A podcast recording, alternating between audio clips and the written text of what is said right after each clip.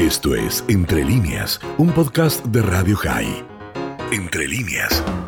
Y muchos lo conocen porque, bueno, por muchos años estuvo en Latinoamérica en distintas funciones, la que seguramente algunos recuerdan sobre todo del último tiempo, fue como representante del Keren Kayemet Israel para Latinoamérica, pero, como le digo, tuvo distintas misiones, cada una de ellas muy destacadas, pero no lo llamamos a Israel para hablar de esto, sino porque lo que algunos no conocen es que es un avesado hombre de la política, un hombre del Likud, del partido de Benjamin Netanyahu, por decirlo así de manera simple, y que estuvo ahí tantas veces en la trinchera, con lo cual vamos a tratar que él nos cuente cómo está este momento político en Israel y algo vamos a hablar también de la figura de Netanyahu. Me refiero al querido amigo Mijael Adari. Mijael, ¿cómo estás? Shalom Ubraja. Shalom, shalom. Eh, quiero, quiero hacer una, una corrección en lo que dijiste. Era normal que lo hicieras. Eh, Estaba esperándola. porque porque me, me, me dices es un nombre del Likud, es un nombre de Netanyahu.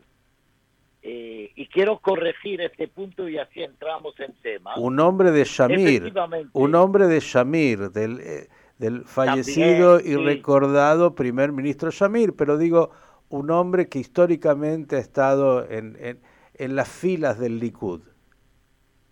Oh, eso sí, pero no en el partido de Netanyahu. ¿No es el Likud el partido de Netanyahu?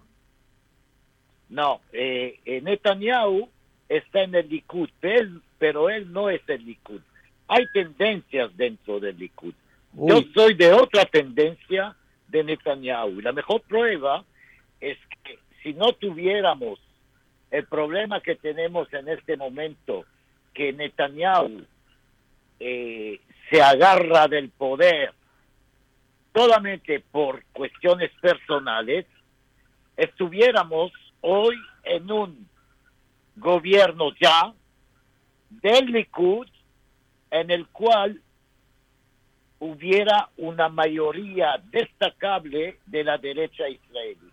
Lamentablemente el que el que eh, bloquea esta situación es Netanyahu mismo por sus problemas personales y por eso tal vez lleguemos, hoy lo sabremos, lleguemos a que, el Likud esté en la oposición después de 20 años.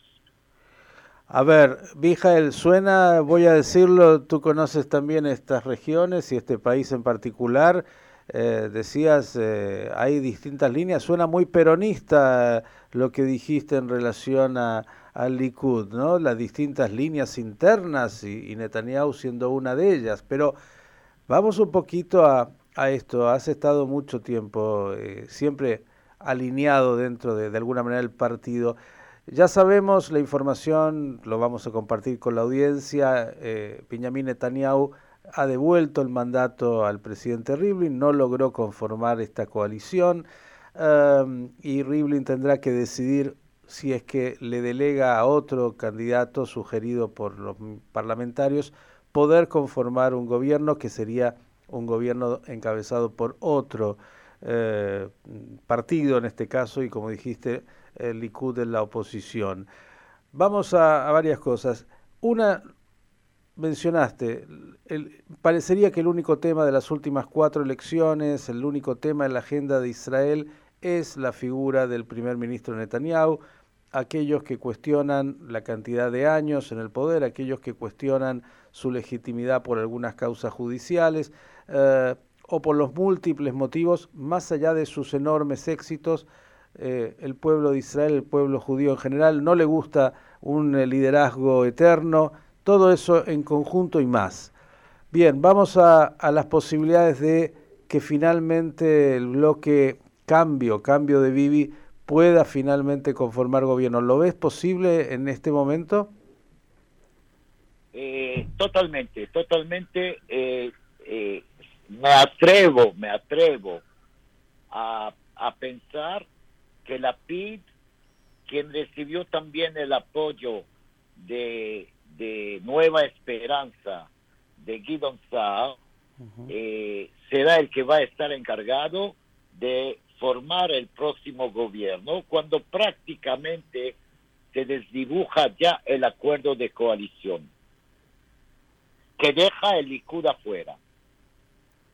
Bien, es decir, estás viendo y se está viendo en Israel hoy un escenario donde finalmente Yair Lapid podría conformar gobierno y el Likud pasar a ser oposición, toda una novedad. ¿Y esa oposición estaría, de acuerdo a tu entender, eh, liderada por Benjamin Netanyahu? Eh, yo pienso, yo pienso, conociendo el Likud, eh, tú sabes que, que yo no tengo la costumbre de ocultar mis pensamientos. Por eso te llamamos. Hoy en día, hoy en día, hoy en día, lo sé en forma personal, de, de mis propios oídos, de varios de los importantes del Likud, que están, perdón por la expresión, podridos de la, de la posición de Bibi que pone en peligro un régimen de derecha. Una vez que hay una oposición, se van a, eh, lo voy a decir como me viene, los cuchillos van a salir. Y Bibi, al haber perdido cuatro veces las elecciones, porque las perdió, eh, en ese momento eh, ya perdió en realidad de su, de su fuerza electoral y por lo tanto los que siguen van a, eh, van a venir y tratar de cambiarlo. Eh, yo pienso en tres personas. El primero que tiene, eh, aparte de miles de millones de dólares, eh, que es Nir, Nir Barkat. Oh, Nir Barkat. El segundo es Israel Katz. El, el tercero es Yuli Edelstein que son los que sobresalen como posibles eh, reemplazantes de Netanyahu, porque yo no veo a Netanyahu, yo estaba, eh, si, eh, si tú te acuerdas, cuando todavía yo era su consejero, cuando perdió las elecciones en 99, él se fue a hacer dinero afuera, que es decir, también renunció a su puesto de diputado y yo no veo eh, con toda la experiencia que acumuló, con el nombre que tiene y tiene un buen nombre en el mundo, eh, que él va a volver a ser el presidente de la de la oposición en la Knesset me parece demasiado tirado por los pelos. Bien, Mijael, ayer eh, nos decía un referente que entrevistábamos sobre la situación en Israel, Netanyahu no dejó crecer a ninguno de aquellos que estaban cerca y, de alguna manera ese animal político, que no hay duda, el primer ministro de mayor cantidad de años en Israel en el poder, un hombre como dijiste destacado y que ha llevado a Israel a logros tan importantes, eh, bueno, se ha ganado todos los enemigos, tanto de afuera como de adentro, en términos de la política israelí.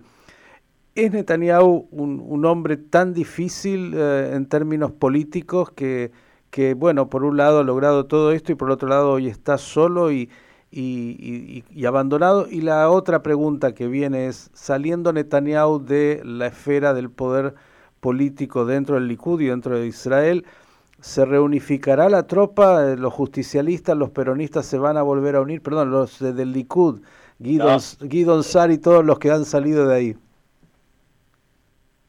Eh, a mí no, eh, yo no voy a ocultar que soy un amigo muy cercano de Guido Sar, eso lo digo por la transparencia del asunto. Eh, Guido Sar, en las últimas elecciones internas del Likud, a pesar de una presión muy grande de parte de Netanyahu, él llegó cuarto en las elecciones. Quiere decir que tiene una audiencia importante. Quiero recordar eh, eh, otra vez, porque Miki, tú hablaste de que eh, Bibi no permitió eh, que alguien crezca al lado suyo. Él cortó cabezas. quiero recordar primero Moshe Cajlón, que tenía que tenía un caudal de simpatía muy muy grande en el Likud. De nuevo, eh, ahora ahora Guidon Saab. Eh, mira, otro que estaba creciendo era el actual embajador en Estados Unidos, que en realidad también era tenía un potencial de liderazgo. Él liquidó toda persona que podía hacerle sombra. Y por eso se quedó solo. Pero hay otra cosa, que ya eso es un aspecto de, de, psicología. Al lado, al lado de Netanyahu, las dos personas más influentes que tiene son su mujer y su hijo. Y voy a dar un ejemplo que es conocido. Ayelet Shaked, Ayelet Shaked que está en eh, Yamina, Ayelet Shaked era, era ministra. Eh, era la, la directora de gabinete de Netanyahu. Pero es una mujer linda. Y a Sara Netanyahu no le gustaba. Y por lo tanto, ella también salió. Eh, Bennett era jefe de campaña de Bibi.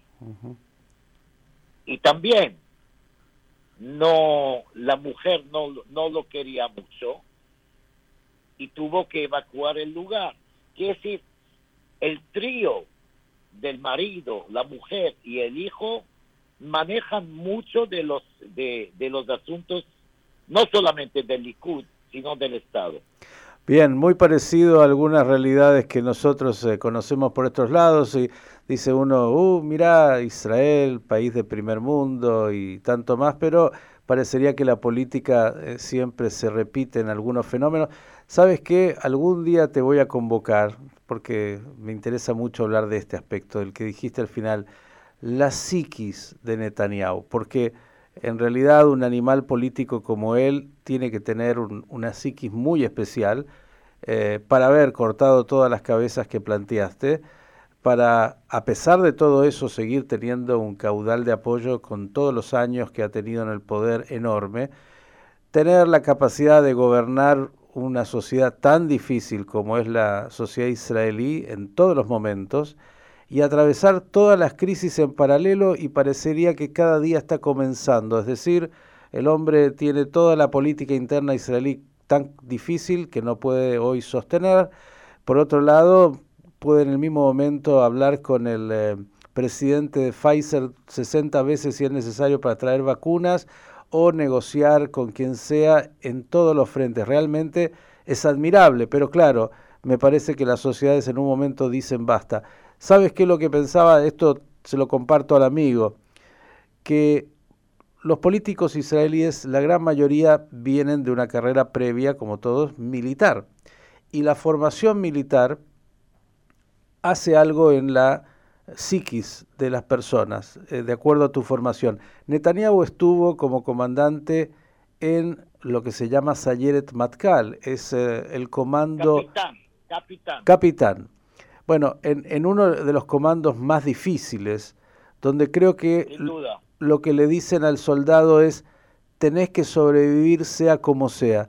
Netanyahu me parece que incorporó tan fuertemente eso en su estructura que es un combatiente que hasta el último momento va a dar batalla y no se va a dar por vencido. Pero es un tema que me parece interesante para analizar los perfiles a veces de los políticos israelíes. Creo que hay algo también que se puede vincular con su historia y su entrenamiento militar en su momento. No sé si, si compartes algo de, este, de esta mirada.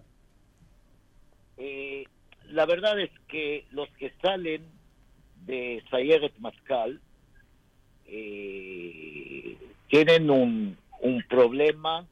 Eh, estoy buscando son eh, inválidos emocionales. Mm.